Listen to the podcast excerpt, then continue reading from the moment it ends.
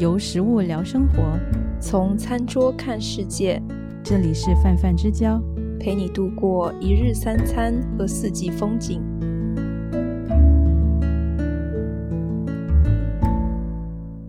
Hello，大家好，欢迎来到我们三月份的泛泛之交，我是敲鱼。大家好，我是麻倩。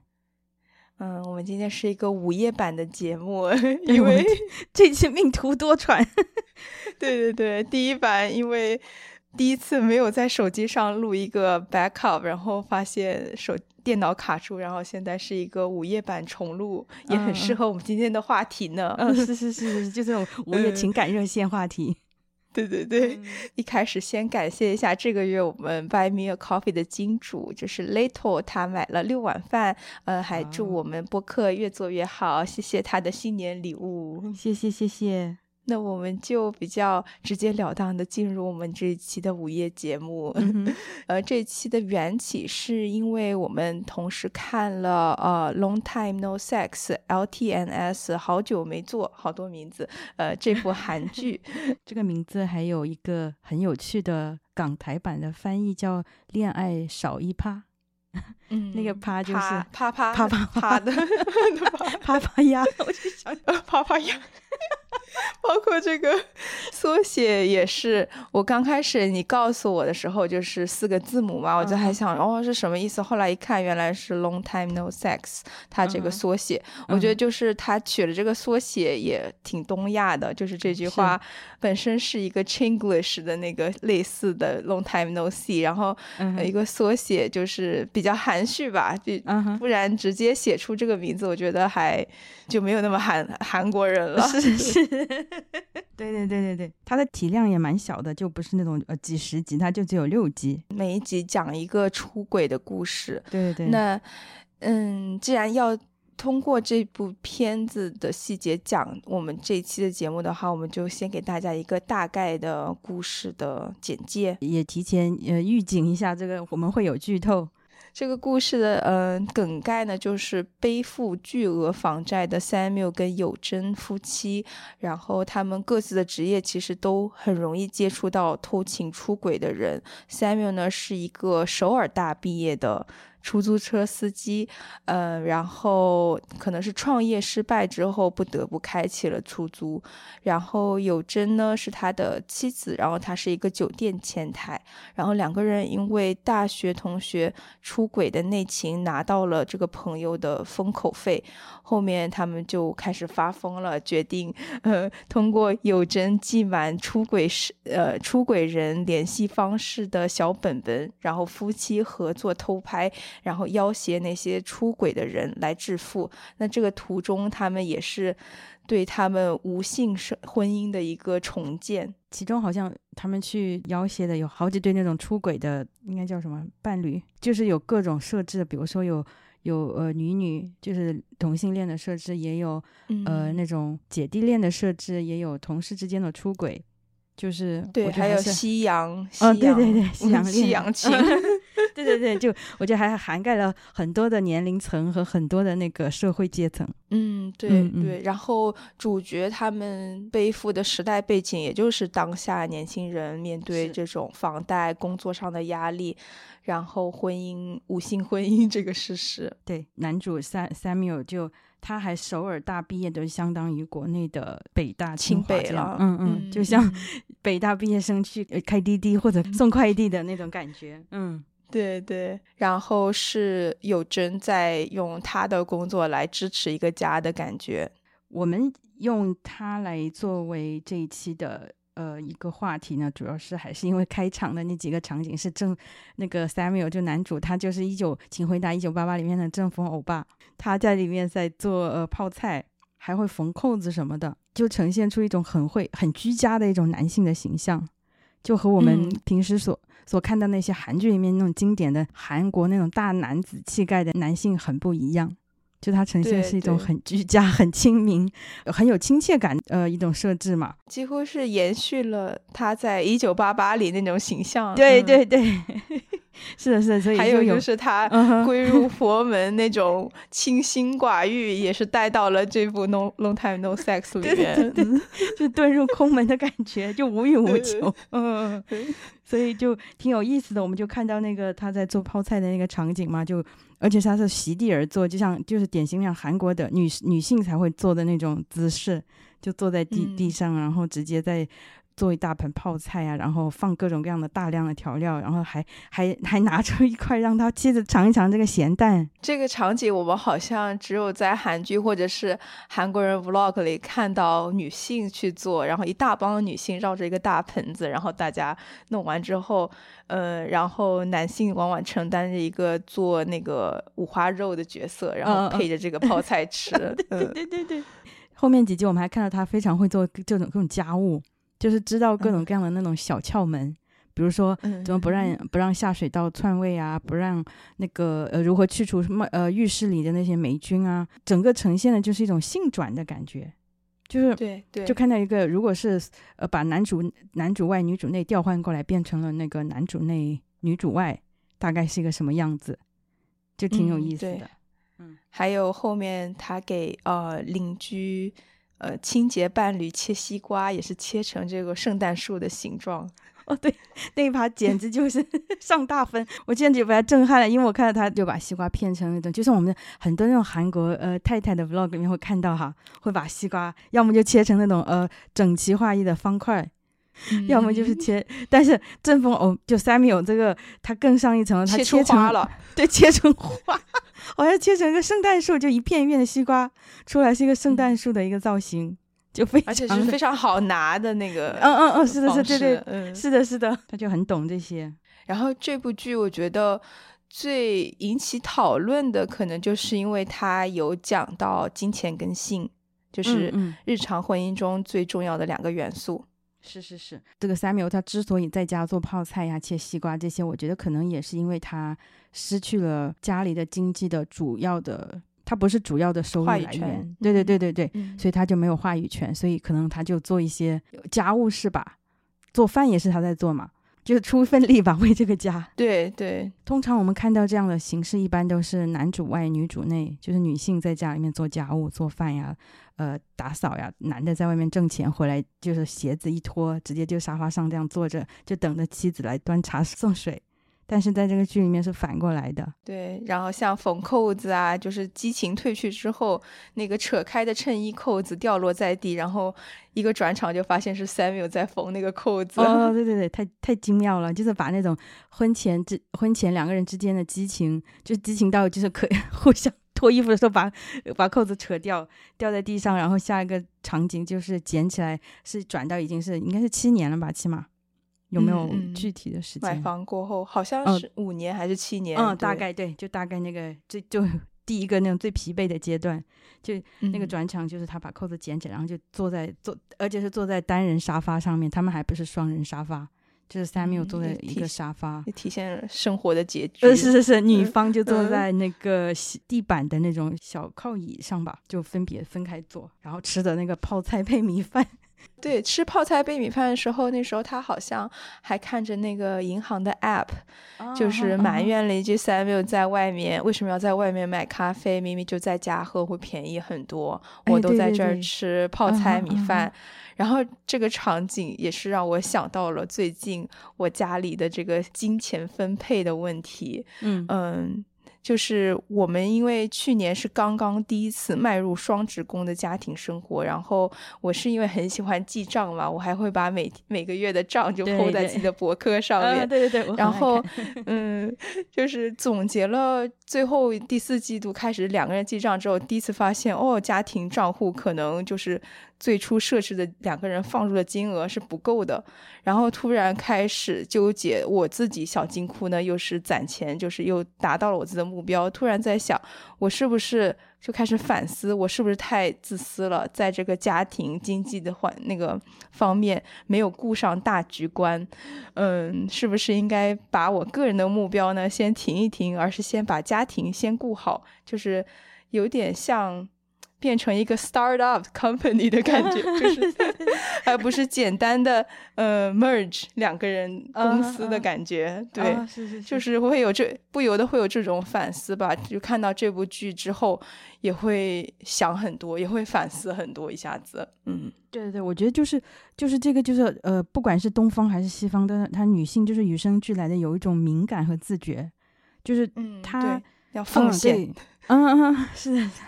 就他就是他都不一定是说他与生与生俱来，我觉得都有点，就说他可能是都是被塑造、被规训的。就是你说啊，你要当家，你要会算账啊，会怎么怎么样，会操持，对，会持家。对，像有真，他就可能很主动的会去吃那个泡菜米饭，然后在外面他是那个他是一旦挣钱，然后又要补贴家里的话，他很可能就是他自己买咖啡的时候肯定会想一想。是是，虽然丈夫也有工作在开出租车，但是他开的也很佛系，就是好像又感觉接客也是看心情哈，就不是说哇赶紧接单就接了这单下单继续这样，好像他就看心情想接就接不接就不接，然后吃停靠在路边吃，呃对吃吃饭真的要享用一顿饭，是的，又。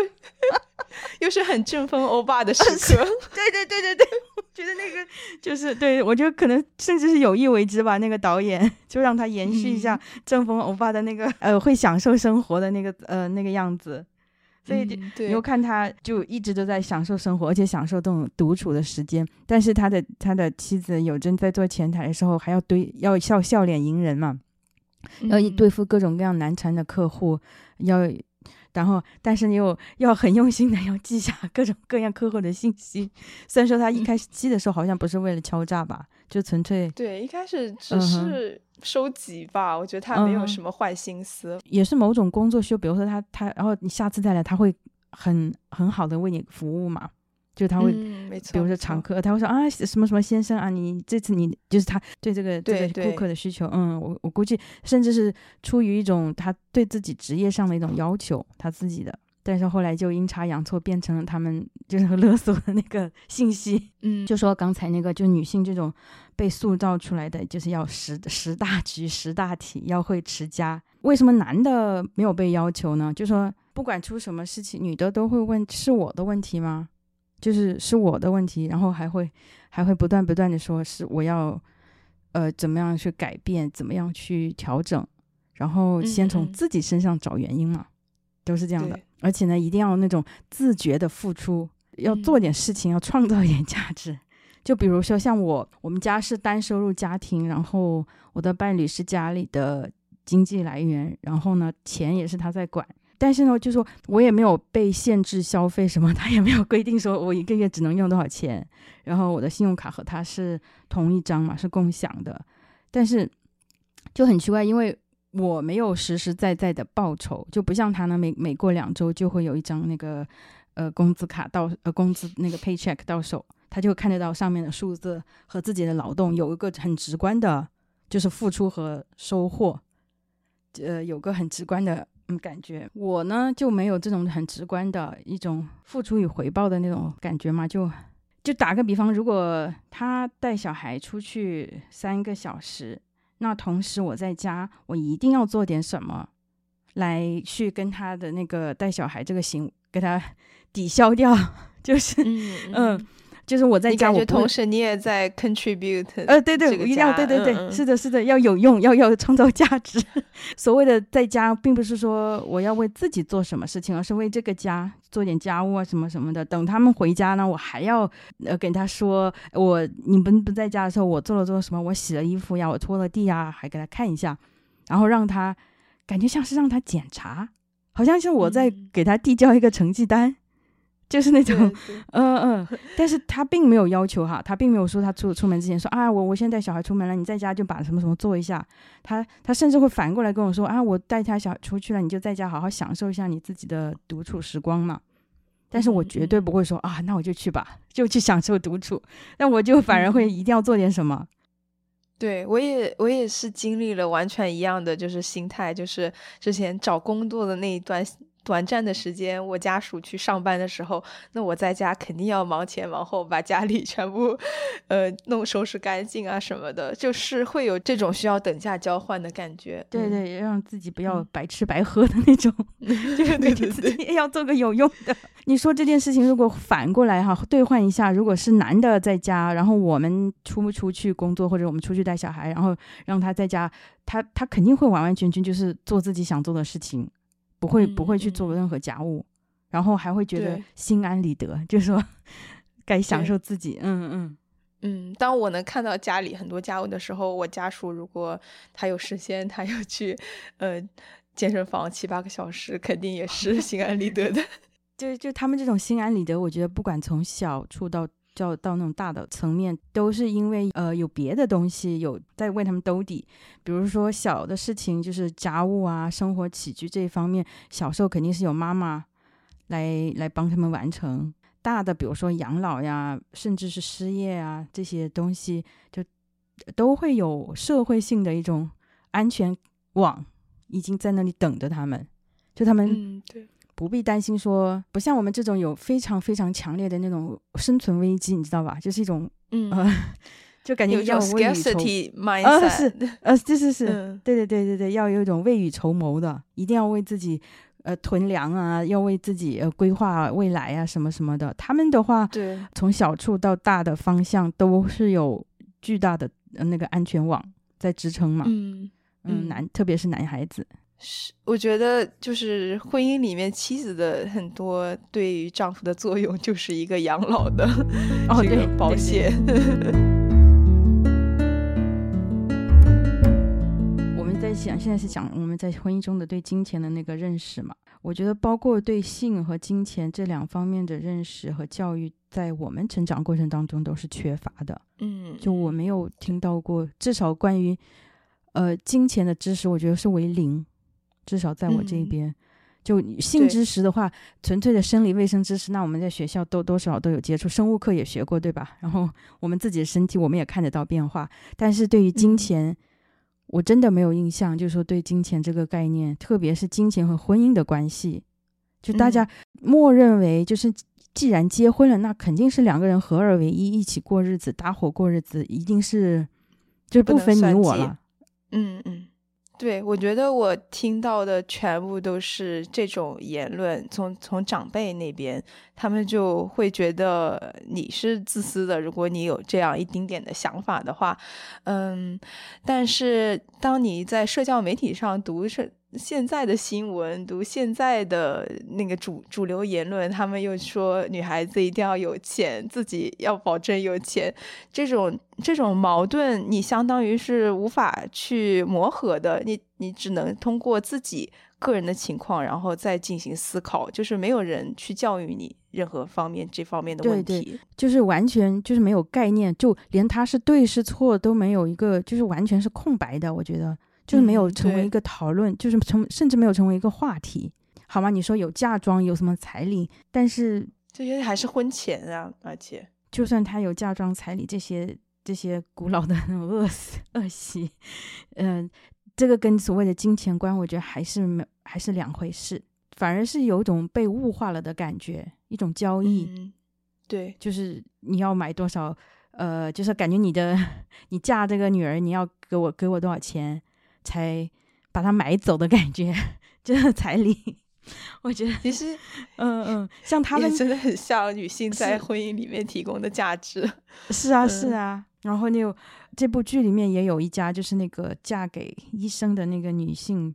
她好像陪嫁的嫁妆就是一对金鸭子。本身还得是三把钥匙呢，那一段，因为呃职业一致，我们还倒回去听了好多次。因为我自己有一些刻板印象，总觉得就是女生会收到某些彩礼的三把所谓三把钥匙。后来一看才发现，如果在韩国，如果那个嗯嫁娶的那个男方是医生的话，女方要提供一把车钥匙，一把房家门钥匙，然后还有一把。呃，办公室医生办公室的钥匙，然后剧里面的女主角是因为可能家庭没有像男方这么呃富裕富裕，然后他们就提供了两个金鸭子。我记得在我父母结婚的那个年代，他们好像流行的说法是要几个轮轮子还是什么？因为说一个是手表，一个是自行车，然后一个还有一个是是洗衣机还是录音机，反正就是有个要带会转的嘛，就说几个轮子才能结。嗯嗯嗯，是的，是的，好像说才会才能可以结婚嘛，也是某种种延续吧，就是那种习俗。嗯嗯，但是还是医生这三把钥匙。听起来更有交换性质吧？我觉得我用这三把钥匙换来你未来对我的经济保障，对，就是感觉就像一种资源整合，就是男性他提供的，起码在异性恋这个框架里嘛，进入婚姻以后，男的是提供那个呃挣钱的，就男的是挣钱的，然后女的呢要承担的是生育还有照顾家庭，其实就是一种对资源的一种。整合交换什么配置，重新的两个公司，呃，是啊，是啊，是啊。长久以来，女性就是进入婚姻的话，还有一些是通对于浪漫爱怀有的很大很大的那种憧憬和向往，觉得哇，嫁给爱情或者是什么哇，和这个人携手共度一生的那种 浪漫爱，还是排在前面嘛。在谈论那个浪漫爱的时候呢，金钱就被塑造成为了那个这个浪漫爱的对立面。就是感觉说，就是谈谈钱就伤感情了。呃，对对对对，最最经典的这句，谈钱 伤感情。其实现在要反过来说，谈谈感情伤钱。没错，对对，女性就是行为和道德都被要求完美嘛，所以她连想都不敢想，不敢想对金钱对那个的欲望，她都不敢想，她就觉得不应该计较，好像我就是应该是付出的、奉献的，反正都是为了这个家。那种 用这种说辞来说服自己，对，但反而我觉得我们在就是已经非常达到某个经济基础的男性上面，好像提 prenup 就是婚前协议是一件比较嗯大家能够觉得合理的事情吧，就是因为要防住那些所谓拜金女。啊，对对对对，把你的家产都转移的，对对对，像阿 阿里旺他。她结婚，她在那个里面讲的，她结婚之前，她婆婆，因为她男方比较有钱嘛，也是逼她签了 prenup，然后现在，现在 who's laughing now？就是 独美，对对对，人家已经是影后了，然后还各种各样的荣誉，嗯嗯，但是的确也是很少见的这种。例子吧，阿里旺这种例子，我觉得大多数的时候，这些 print up 还是在保对保护男性，然后防御那些女性对你财产的入侵的感觉。但是男的他在婚姻当中，他已经是既得利益者了，就是他进入婚姻的话，他就像获得了一种终身会员制的 VIP、VVVIP 级别的服务，就是他有稳定的、合法的、随时随地可以得到的那种性资源。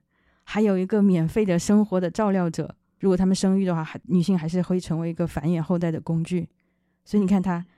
通过婚姻，他就获得了这么多，就这个买卖很划算。对，这样对来计算的话，嗯哼，对，在剧里面就有两个很鲜明的例子嘛。首先是呃，夕阳恋的那个白虎跟阿姨。那个阿姨就是被视为家庭的电饭煲，就是每天除了在工作的餐厅为男人做饭，然后回到家也是为了丈夫跟儿子做饭，然后还要被丈夫嫌弃，在准备食物的时候，甚至还要被丈夫嫌弃挡住了电视。最让人震惊的是，她在出轨后被她是在什么时候说她没有接吻？是跟那个白白虎，还是跟那个张峰欧巴他们对峙的时候？在他们要挟那个阿姨的时候，他写了一封信，在信里面应该有提到。哦，对对对对对对对对对，那段拍的挺好的，他就是用那种画外音哈，然后闪回他们相遇的那些画面。他们这一对最打动人的就是他们里面出现了浪漫爱，在出轨的情况下，对对对，在出轨的情况下，他们相遇的那个场景，我觉得拍的太好了，就是中年人都能 get 到的那个点。他是阿姨有一只小狗叫玫瑰，跟他很亲，然后后来小狗死了以后，阿姨就把那只小狗埋在一个山里面，然后他就经常去登山，就是为了看那个小狗的墓。然后有块用石头写着小狗名字的墓碑，嗯，他就经常去看。然后有一次他去，他就爬到上面去看的时候起风了，就把阿姨的假发片 给吹跑了。然后他转身过去找假发片的时候，就看到一个一个中年男子给他递过来嘛。然后与此同时，那个男的，那个中年男子就把自己的假发片也摘下来，然后 他们两个就那一瞬间就那个就相遇了嘛。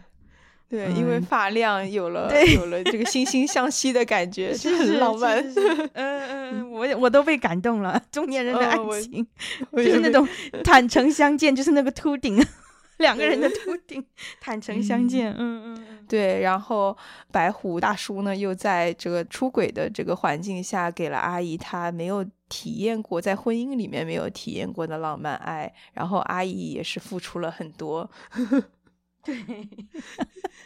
对，阿姨的，我觉得阿姨的生命力终于被激活了，就是你看到她作为一个独立的、一个有欲望的、有需求的一个真正的。女性是什么样子？我觉得她在那一刻被激活。就是我们如果继续讨论一下，在或金钱在婚姻里面的作用，就是认识吧。我自己比较直观的，除了我自己作为一个单收入家庭，嗯，我的那种心态，就是我自己无法完完全全自洽，成为一个没有收入的，自我价值没有全部得到体现的一个啊，我想说那样中年妇女，嗯。还有我自己作为就是离异家庭的小孩子经历的那种，就是关关于婚姻财产的那种分配的时候，给我带来的冲击，就是在我的印象当中的，应该家庭是不分就是不分彼此的嘛，账户是一个账户，但是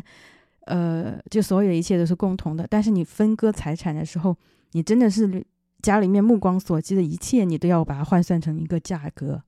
然后再对半切开，就。就一个音箱呀，一套沙发呀，它都要折现，就是按照市场价值。它不是说什么名贵的什么，呃，我们家有张名画啊，怎么怎么样那种。不不不，就是就是最简单的一个家具，你都要分，就是按照那个它的价格来分开。然后包括呃，我爸爸那边的亲戚曾经借过的几百块钱，就多少年前的事情，就几百块钱。但是你要到那一步，你要连这个都要算进去的，就是。你可以要这样算的，然后呢，包括我，呃，因为我那时候是初中毕业离婚的嘛，所以我高中的学费就是高中正好到我高中毕业就正好到我十八岁，就是我成人成年之前的那个学费、生活费这种，就大概的按照市价 折算，嗯，就对，就把你生活的方方面面都用金钱来给你，就是生活费这种东西你要怎么算？嗯，对吧？我的消费水平，我的支出水平，我的我穿的衣服要花多少钱，就这些东西就很模糊的。但是你要算出来，它有个具体的价格，具体的数字。嗯，要写出来，好像把婚姻平时的柴米油盐酱醋茶一下子就列成了清单了。是，真的是列成清单，对，一条一条多少钱，然后一条一条多少钱，这样写下来，然后就按照个这个分分分，然后最后分分给我爸了多少钱，然后拿着他拿着钱就从家里面搬出去，然后还获得了什么其他的一些什么那些珠宝，珠宝就是几条项链而已。就那种，嗯嗯，那种结婚时候的金项链什么什么的，就就这样分开了，就就就没有什么关系了。就法律上的那种夫妻关系，你就会觉得很现实，又显现实，又很超现实。就是说，人到那一步，破裂了一个家庭，你要把所有的东西用金钱来来来换算，然后。超现实就在于说，有些东西是可以计算的嘛，所以说世界上所有东西都是有个价格的嘛。嗯嗯，对，你会对这个婚姻里面这个情感因素和这种实际的这些金钱之间，它是存在这种全然的等价的嘛？对，就是爱和付出这种。想到他们最后离婚的时候。就是有人就说，我们现在唯一的联系就是那个房子了。等房子被卖走分，我们钱分好之后，我们的我们的连接就到尽头了。就是到最后，好像只有这个物质金钱在联系着婚姻中曾经相爱的两个人。对对对，就是如果你一旦进入婚姻以后，这些东西都是很现实的。但是这一趴就是我们没有没有受过教育，在婚前可能想象婚姻生活只是两个人的生活，就是没有这些乱七八糟，后面会引起那么多烦恼的元素在。往往现在婚姻里面最重要的就是金钱和性，就是这两个嗯，反而是在进入婚姻之前，没有把这两个列为最重要的要素。我们起码在女性女性这边，在考虑更多那个对方的外貌或者是性格爱好，是这些东西。甚至于说，你很难去说服自己要把金钱和性作为这个的考量，就作为进入婚姻的一个最重要的考量。你会说服自己说：“哇，我我怎么那么俗啊？”或者说：“哇，我怎怎么这么嗯？”就是就是从源头上就让自己觉得不应该想。嗯，但我觉得不仅是自己吧，就是外界也是会有那种哦，差不多行了，就是你想要还想要怎样的，就这种也会有对。因为你如果一旦把这两个事情挑出来讲，那个女生就会被污名化吧？我觉得对啊，是对于金钱跟性，如果是有明确要求，如果在相亲市场上，我觉得是一个会受到很多骂名的一个女生吧。是呢，女生在相亲市场上，她会被物化成为一个可以具有生育能力的一个客体，作为一个筹码吧。就是说，就说女性的这个人的价值，很大程度上是由于她具有生育能力，就在婚恋市场上。对对，剩女这个年龄的分界点就很微妙。是啊是啊，这种就把女性物化的这种东西，就就渗透到各个女性的各种生命时段。然后我记得我那时候在念大学，我们有一个辅导员，他给我们年级开会，他就给我们讲，呃，因为我们学校女生百分之七十。然后男生对 男生很少，他就给我们讲那些安全教育嘛。他只是说我们啊，我们学校附近啊，很就是比较偏僻，人比较人人稀少，你们晚上走路的时候要小心啊。公车站附近那种经常有骑摩托抢劫的啊。前不久就有我们你们高年级有个师姐呀，她就是在那里等车的时候被人家抢了包，然后她跟那个歹徒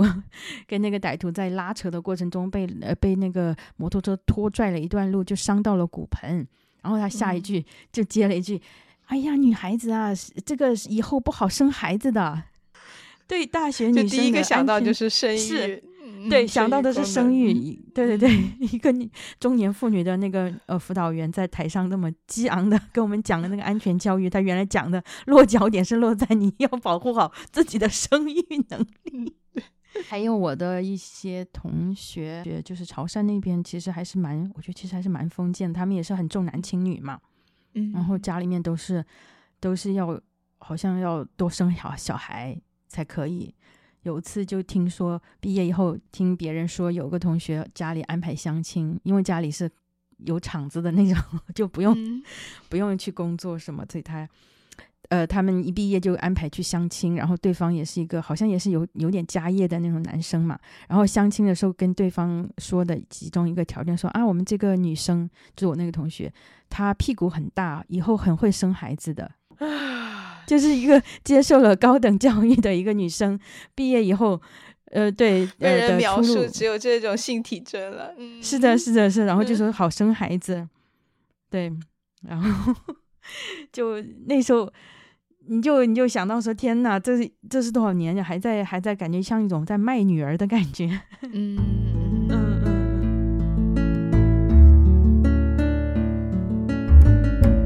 嗯，这个被物化就是从婚前甚至会一直。随着你进入婚姻内，这个剧里面有一幕就是有珍为了缓解 Samuel 的这个 ED，能看出他有点不情愿的穿上了情趣内衣，给生活增加一些 spark，嗯，但是最终还是失败了。然后因为这场争吵也是引发了后续的一系列问题，然后我们就想到。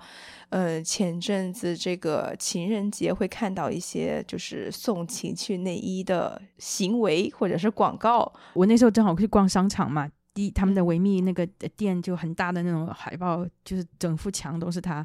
呃，就是穿女生穿着那个情人节特别款的那种内衣，就是就是有个红心啊，有一个什么蕾丝，就是很露的、很露骨的那种呃海报贴出来。然后旁边也有一些他们政治正确那种海报，就是大码模特，呃，那种少数族裔的模特，不同肤色的模特，打出一种感觉是很平权、很政治正确。嗯，但是你看去看来，你还是觉得他只是在给自己洗白而已，他没有，他的核心还是把女性作为一个物化的对象嘛，还是充满了男性凝视的那种视角。本来这个维密他的创始人就是那种老白男，那 个俄亥俄的老白男，俄亥俄对俄亥俄中西部的老白男，你说他能憋什么好屁？他有什么嗯，有什么女性意识？他就是一个典型的那种男凝视角。而且他们之前就是很有名的，像那个维密的每每年的维密秀，不就是呃南宁的集大成者，一群男的，就是围围在电视机前，像看上跟那个超级碗一样的那种在看，在看维密秀，就是那个 女人穿着最少的呃那个 bra 走在台上，然后展现他们的女性性特征，展现他们那让让那些男的就是在那里意意淫嘛，他们的 fantasy bra 就是每一年压轴的那一款，就镶了钻。还有什么什么？就是他们那个每年有一款，就感觉 感觉你那个男呃那个女生穿了那个 fantasy bra 就要变成什么了？其实她她的命运还是一样的，你还是要成为男性的那个对象，就是还是要成为对象。嗯嗯，对对对，还要承承担那些生育，承担所有的母职。嗯，所以这些东西就觉得很搞笑。对，就是在情人节送这个东西，我会觉得。呃，像很多情趣内衣，它上面可能有个蝴蝶结啊什么的，就感觉女性被送来的礼物，然后包装成打包成一个礼物，然后最后还是由男性来打开这个礼物的感觉，很物化的感，是很物化，对啊，就这个场景就像那个呃那种呃古古代的那些帝王剧里面被那个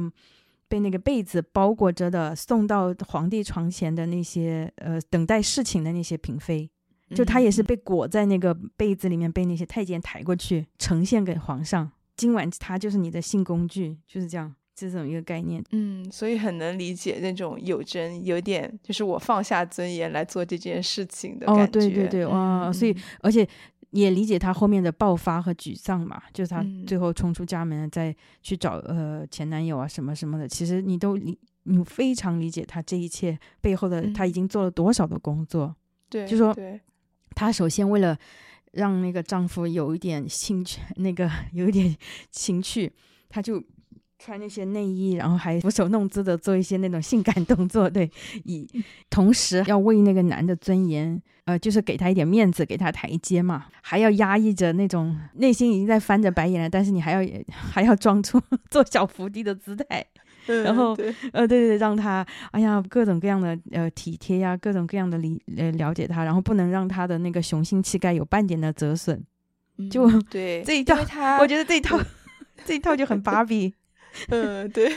因为他 ED 的原 因，就是因为他在服用这个防脱发的药，然后他一定要说，哦，还是你头发更重要，让让给这个男主要有一个台阶下，不能让他在雄性气概上面有受伤，这样。是啊，是啊，就说嘛，就是就像我我我说那个芭比里面，不管你是什么女总统啊，女的诺贝尔。呃，诺贝尔奖得主啊，他们都要 在海滩上装装作很有兴趣的、饶有兴致的在听那些客人在弹吉他，还要在他们受伤的时候还要表现出很关切，就是那种哦，我来照顾你啊，那种要有同情心，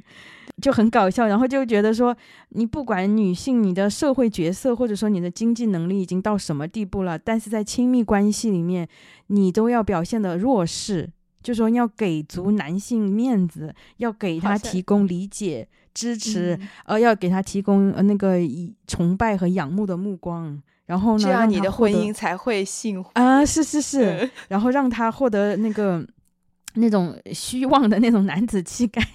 嗯，就我觉得我们女的要做的太多了。对对，就想到后面 Samuel 发疯的时候，他。做对雨珍的一个指责就是你没有照顾到我我的 feeling，呀呀呀，这个对你一直在高高在上的那种感觉，嗯，对。其实有真在穿情趣内衣这一趴的时候，已经是放低很多姿态了。他在性心理上，我觉得他是占高位的，因为他有需求嘛，他也能就是对满足也有需求，但是对就是他男的无法匹配他的需求，嗯但是他又要。其实他已经很体贴了，我想说的是，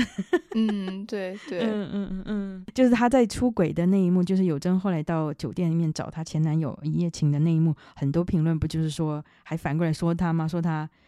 这么好的一个老公哈，嗯嗯嗯。对啊，爱做家务的老公，哦，对对对，我就想到后面还可以还可以跟一串什么，他又不抽烟不喝酒，你这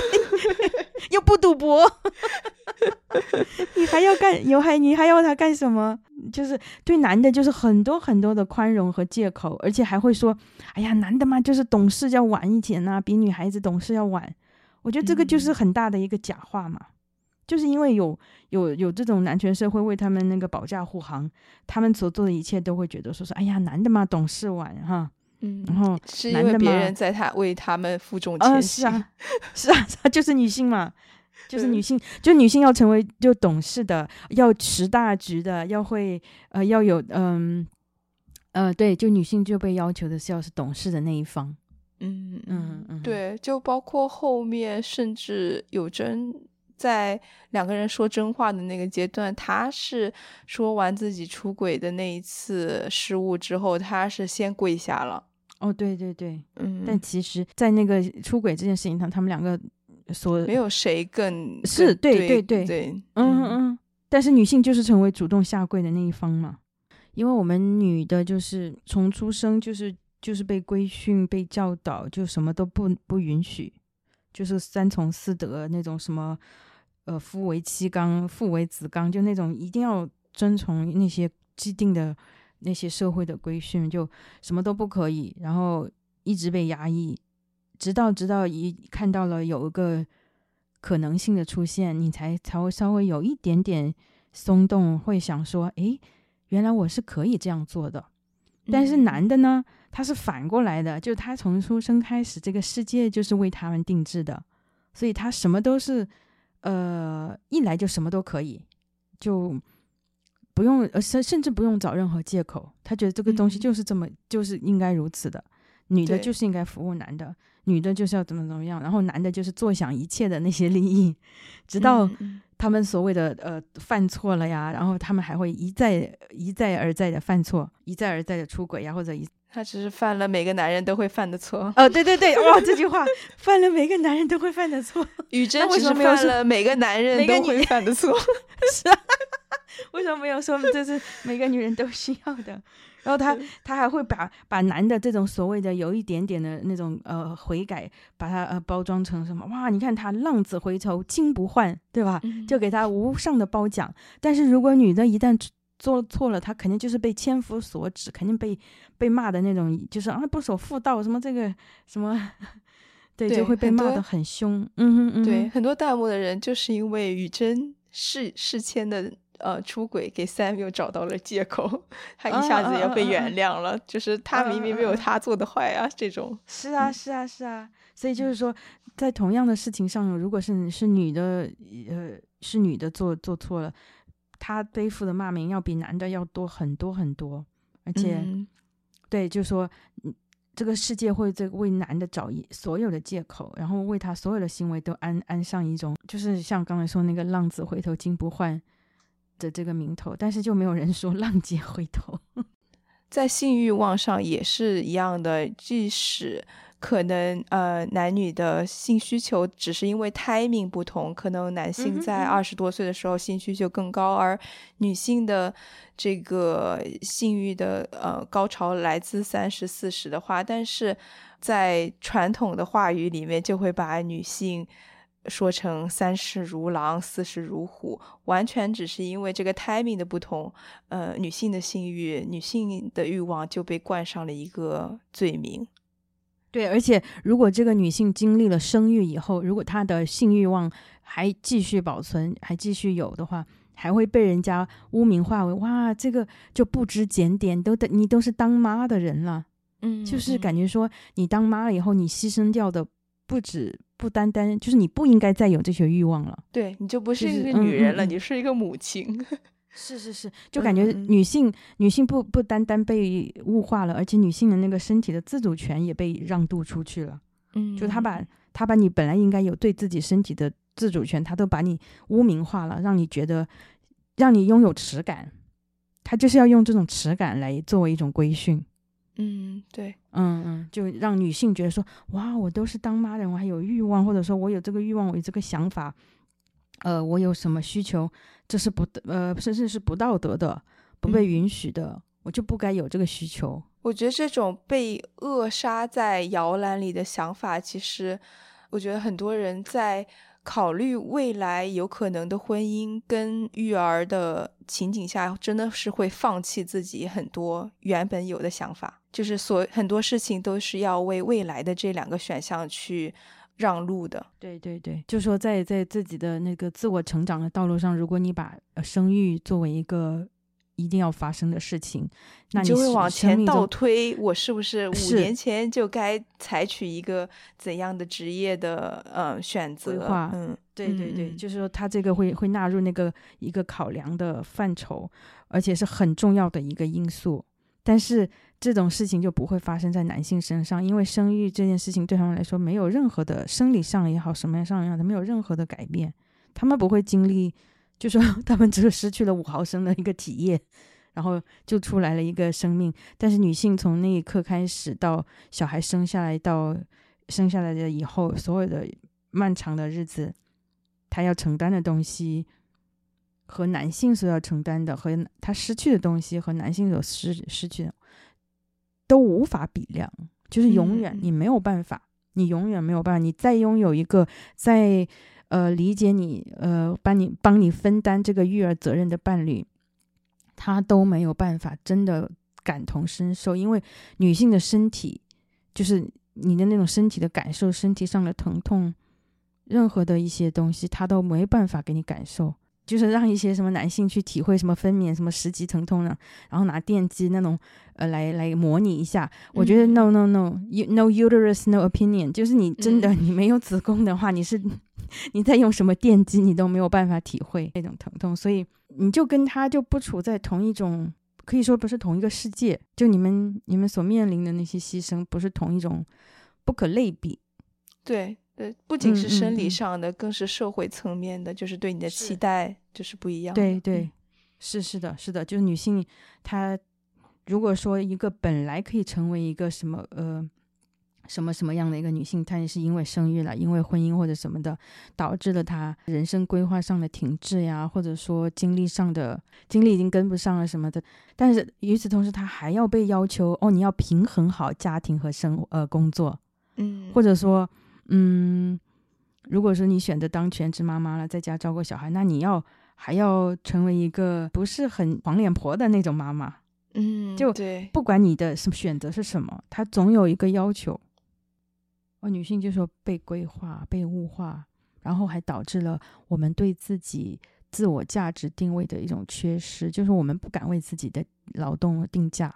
嗯，因为首先觉得，呃，呃，谈。谈钱就伤感情嘛，就觉得如果为自己定价的话，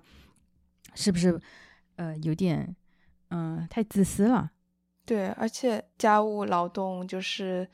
作为一个还是被认为应该是无心的工种，还是很难去嗯放上一个价码。就是我最近在找那个 Rover 的 Pet Sitter 的时候，看丢的人，我才发现哦，原来我每天最基础的嗯。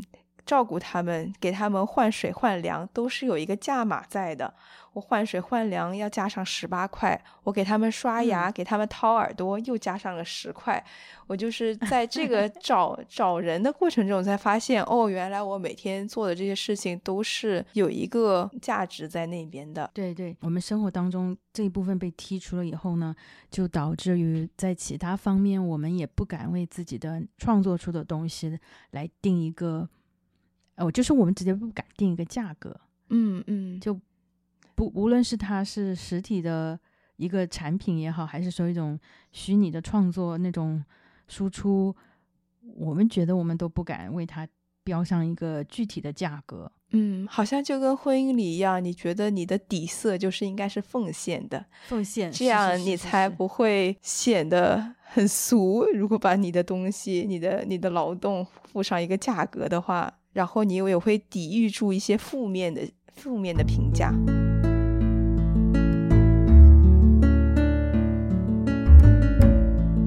对，的确是这样的。而且像我，就是上个月上线了一本电子的那个菜谱书，嗯，这就我甚至当时有动过念头，说就当做一个免费的一种分享嘛，就分享给大家。因为我做博客这么多年，也收获了很多朋友的关注，然后也一直没有做过任何的付费内容的尝试。虽然说最近几年，大家都好像创作者都。稍微都是往这种，要么就是带货，要么就是呃做一些付费内容的那些尝试，但是我都始终没有往那个方向走，因为就是真的是心从说实话，就从心底来说，还是觉得就不知道要定什么价，不知道自己的价格在哪里，然后也不知道。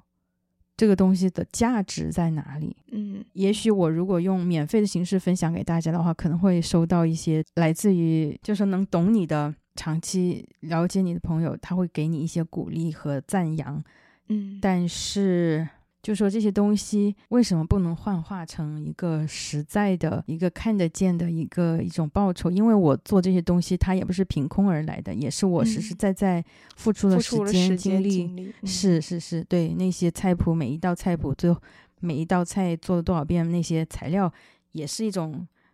也是一种成本嘛，对吧？嗯，是劳动。我的时间，嗯，对对对，劳动，然后我的时间，我的我的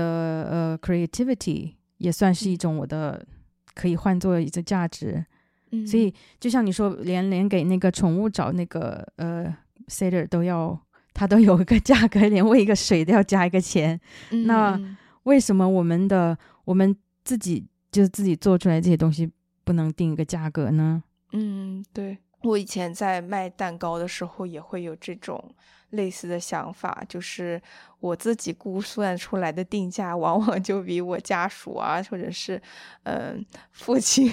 呃来算出的价格要低一些。他们就觉得哦，你值得更多。但是呃，就像高考时候估分，以前我们班主任就说女生容易容易估低，男生容易估高。我觉得我们下意识还会是看低自己的劳动成果吧？对，还是对，就是底色是奉献吧？对，就总觉得。只能自己吃亏，不能不能让别人留住画饼那种感觉。呀，就是就是很奇怪，就是卡在那里。然后后来决定要定价了，然后上线呃售卖的时候，价格的多少又又进行新一轮的一个拉扯。我们为了三刀 来回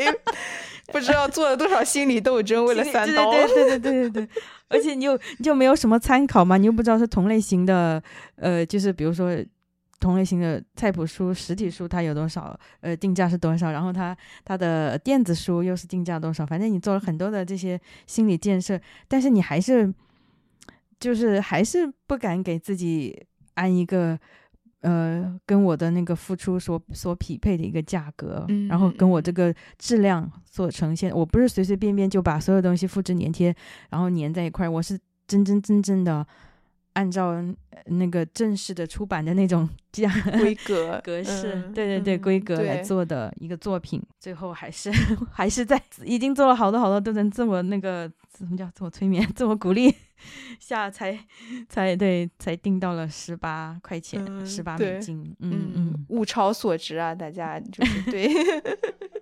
我们会在 show notes 里面放上链接，如果感兴趣的朋友还是可以进来看，打个硬广。啊，对对，直接印，我们就直接硬哈。嗯，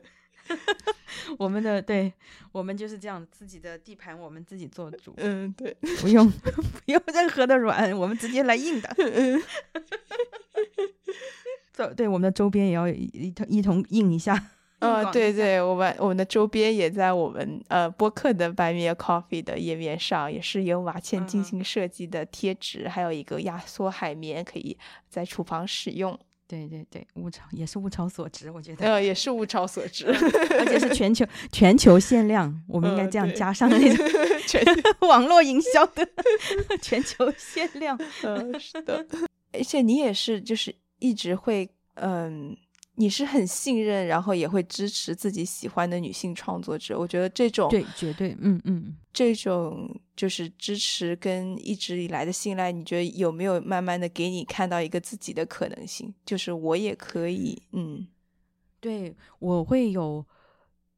其实都有，就是这个东西很微妙，就是像你嗯说的，我看到一种可能性啊，我会觉得说，哎，嗯我也可以。然后呢，另外一方面呢，我又会觉得说，哇，他做那么好，嗯，我我我我这这么差，我就赶出去卖啦。嗯，然后对，会有一个这种，就是是又是反思了，女性又反思了，对对对，就是对啊对啊，就是很典型嘛。这个就更好的就证明嘛，女性第一第一个呃永远的反应就是我不够好，我够好了吗？是我的问题吗？就女性永远是在这样问自己，但是男的估计可能他做的烂到一批，他还要拿出来说我我是天下 第一，就他想都不会想。对我就。我就我也经历过这种拉扯，就是既既想成为，觉得也有可能成为，但同时也怀疑自己不可能成为的这种，就永远就在这种拉拉扯扯当中。嗯，嗯但是我我透露一个很很关键的一个点，就是我之前我不是一直把福霞，就是写写影视书的那个福霞，嗯。一直视为饮食写作和这种呃饮对饮食探索的一个偶像嘛。嗯，然后他出的书我都买了，然后他有一次出的那本菜谱书里面，他引用唐诗的时候，就是一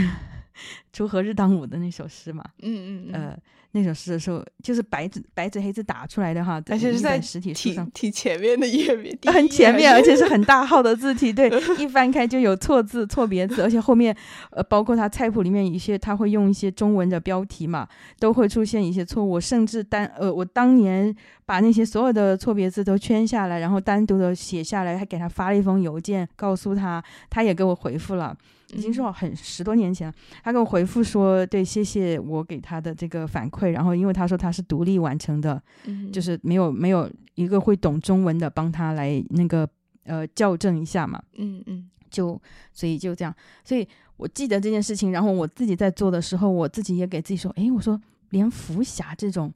已经是 top top 级别的 一个嗯。专业的饮食作者，而且是由专业的那个出版团队帮他来制作完成的，已经印成了那个实体书的已经嗯。流通全球、流通全球的一本书，呃，对，都有那么多的，而且不是一一处哈，嗯都有那么多的错误，就是印刷错误，那个 typo 那种，嗯。呃，那我。一个 一个只是在网络上发表自己的那个美食博客上发表文章，呃，对的，不是没有正式出版的一个呃一个美食爱好者，自己嗯。自己做的一本呃电子书，对，嗯，为不要把自己可架到 这么高的要求里。是啊，是啊，嗯就是说，就是说我就简而言之，就是说，连福霞都出错的，呃，我我也可以出错，就是我把那个换过来了。我不是说嗯我我做不到福霞那么完美，然后或者说我做不到他那么专业，我是反过来了。我说，哎，连他都出错了，那我嗯更能，我我就更允许自己出错了。嗯嗯，就是嗯嗯这种心态这个东西一下子敢对想了。这个，对，就敢想了。我就因为嗯这个东西，我就敢想，我就最后一口气就把它做出来嘛。本来我之前还是犹豫了半天，就是要不要做，做的不好啊，或者再再等等，再等等。但是嗯那口气，就是那个东西，真的是一瞬间的。你想通了以后啊，哇，我觉得你这种真的是人家讲的那种任督二脉被打开的感觉，嗯，就是有一种，也就是你把那种就是固有思维打开以后，你就觉得好自由，你就觉得你什么都可以完成。嗯就有你不再有一瞬受间受限了。嗯是是是，真的真的，我觉得，我觉得，我觉得我们女生被规训就是在这一点，就是说，你连敢想都不敢想，嗯，就更别提你要或者是呃做，就是三部曲嘛，你先想，然后想要，然后再去做，嗯，就第嗯一步你就停在那里了。对，不要把自己的想法扼杀在摇篮里。嗯是是是是，我把那个呃想的那一步打通了以后，我觉得我剩下的我真的是一往无前。我说错就错，烂就烂，其实也是对自己的一种自我的一种突破吧。嗯我把这件事情做出来了，嗯哼，不管它好不好，我做出来，我觉得就是最大最大的成功，是的，最大最大的的突破。是的，是超级了不起。让我想到那个 Judy Chicago，他在有一个展览里面，他都是做那种很现代，就是呃正常人看不懂的那种 那种装置艺术啊之类的展览。然后他当时就在嗯 Art School 里面就有一个项目，就是支持那些呃女性的学生，因为很多女生她可能在做这些现代艺术装置的时候，她可能会思前想过哦。我做这么一个普通人，可能看不懂东西，别人会怎么想我？然后，但是可能那些男学生他就想有想法，他就马上去实践了。就是女性就需要这个一点点推动力，只要你有这个想法，你就去前进，去把这个东西实现的一个鼓励的过程。嗯，对对，就是说他也不是说哦，男的男的可以，我也要这样，或者男的可以，为什么不可以？我觉得就是说。你直你直接都不用一个那种参照铺垫一种对，就不用一个那种 validation，就是不用一个合理化呃呃 justification，呃就是那种不用 justify 你的你的那些欲望或者想法，嗯，就说让他就他发生了，他有了，他就是 valid，他就是存在的，你干就完了。哦，对，干就完了，就没有什么，有没有什么东西都来主，呃呃，对，可以可以可以框到你的。我觉得，不过说到说到这种，就说要怎么样，不要怎么样，要怎么样，我们出发点都不是说当爹哈，就是我来给你，就不是让大家一定要成为什么。就我们今天讲的这个这部剧，或者讲了这个金钱和性啊这些东西。呃，选择包括选择婚姻啊，要不要生育啊，这些东西，全部都是基于我们自己的实际生活当中的所想所感。然后，因为我们两个都是属于已婚，然后其实我还已育，嗯，就就好像也没有什么呃资格或者怎么建议让大家生或者不生啊，或者是啊你结不结不结婚，或者说。呃，赞扬鼓励你成为独立女性，或者说贬损批判你做了全职太太，嗯，就没有任何这种这种这种评判，没有评判，对，嗯，没有评判，对。然后，因为我我觉得，就是对女我们女性还受到一种是一种很隐秘的剥削，其实就是那些所谓的建议嘛。就我对女性的任何建议，实际上也会成为一种对女性的剥削。现在就是很多。大家都在赞扬那些大女主啊，就各种大女主的形象满天飞，然后不婚不育保平安的口号喊的也很响，但对，就是这些东西对已婚已育的我来说，听多了呢，我会感觉到一种很大的压力，就觉得好的是的，那些很美好，就是那些很美好的愿景啊，那口号也很响啊，然后很鼓舞人心啊，很很被很被激励，但同时它也会给我带来一种要求，就是我会被，就如果。如果如果我是一位家庭主妇，那我的标准和模板呢，就是韩国主妇 vlog 里面那种一尘不染，做出米其林规格的便当，然后还要打扮的漂漂亮亮的，家里面收拾的整整齐齐的，等着丈夫和小孩回来的那种。然后我如果是事业女性呢，我就要变成那种。不婚不育，姐姐独美，然后我还要拥有一家创，我要独立去创业，还拥有一家上市公司。对，就嗯嗯，就所有这些东西就变成了更隐秘的一种剥削。就如果我不达到那个样子，我会相就产生很大的自我怀疑。嗯嗯，就像之前说的那种，就就觉得说啊，我做不到，我没有做到那个，就很强，很这种拉扯就很强。就是说，你被你新时代的一些新思潮的浪花。就推起来了，推向前的同时，也会被他这样拍回岸上嘛？对，来来回回这样，对对，就在像，就是也是给你一些框，一些嗯思前想后的限制。就是我是不是做了这个传统道路的上市性，我就要被开除？什么籍贯那种感觉？就是我们就是很多时候这些那些那些激烈的讨论啊，那些时代情绪啊，那些觉醒啊，其实都是好的，但隐隐之中。我们所感受到的压力也是真实的，就是这种也是一种变种的自我规训吧，就自我要求，就是因为女的就真的是太自觉、太敏感了。我这个敏感是是中性的哈，不是说女啊女的你太敏感了、玻璃心那个不是那个意思，是说是一种天生的就被规训出来的，就说哎我要我要学习，我要前进，就是我要跟着这个时代在成长，然后同时就是那种成长痛嘛，我们讲的那个成长痛，就永远都在经历。但是男性他好像。永远都是在那个固有的那种男性的模板里面，他就安然无恙，就是毫发无伤，他没有任何需要前进的。对对对，他不用进步，他不用成成长痛，嗯，他就是这样，他只要在既定的这个航道里面，他就可以顺风顺水。嗯，然后对，所以就说，所以这些女性的这些优秀的模板呢，我们也不用把它作为一个终极的参照和唯一的标准。就我们在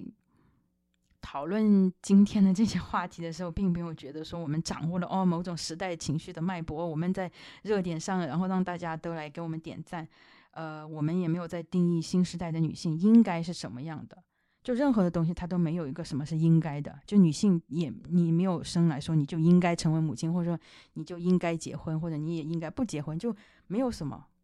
应该不应该。对，就你你你想做什么就做什么，不想做也就不做，做得到就很好，做不到也很好。嗯，就 各光是种各样的都这一点可以，光是这一点就已经要解脱很多枷锁了，就是想做就做这件事情。嗯，想干嘛干嘛，反正发疯 钱本来就是给疯子赚的。对，剧里面有真说，最有道理的一句话：钱就是给疯子赚的。这是我们的封面图。是，哇，对，我们之前想着就是这一集里面打个硬广，我们都想个半天，就发疯，硬广直接来。直接来，对，又何何必想呢？咱就是 想来就来。就像我们，我们本来一个堂堂的美食播客，但是接着讨论这种那个，在讨论一部韩剧，在讨论那个婚姻里面的金钱和性，嗯，你们是不是跑题了？No No No，我们硬回来。嗯，我们我们说什么？我们讨论他做泡菜呀、他写西瓜，对嘛？还有那句古话不是说吗？食色性也。嗯，没错，所以讨论食、讨论食物、讨论性，都是没有离题的。对对，都是有关的，开头跟结尾都点题了。那我们在三八妇女节来临之际，就祝大家各位女生都能发财、发疯、发财。对对对要要敢于为自己定价，我们就是要做那种既要又要还要，敢想敢要敢做的，就让我们一起发自由发疯，狠狠发财。好的好的，祝大家发财。就哎，那就像那个正风欧巴，不是莲花，他端着莲花不是说祝您成佛。哦，对，祝大家发财。对，我们也可以把那个改成祝大家发财。好，那我们今天这期节目就到这里，我们还是祝大家吃好喝好，少些烦恼，我们下期再见。拜拜。跳着快乐的步伐，我的猪皮 chubby，我脑袋 chubby，我的爱 chubby，我整个人都 pretty pretty，钱包很 chubby，脸颊也 chubby，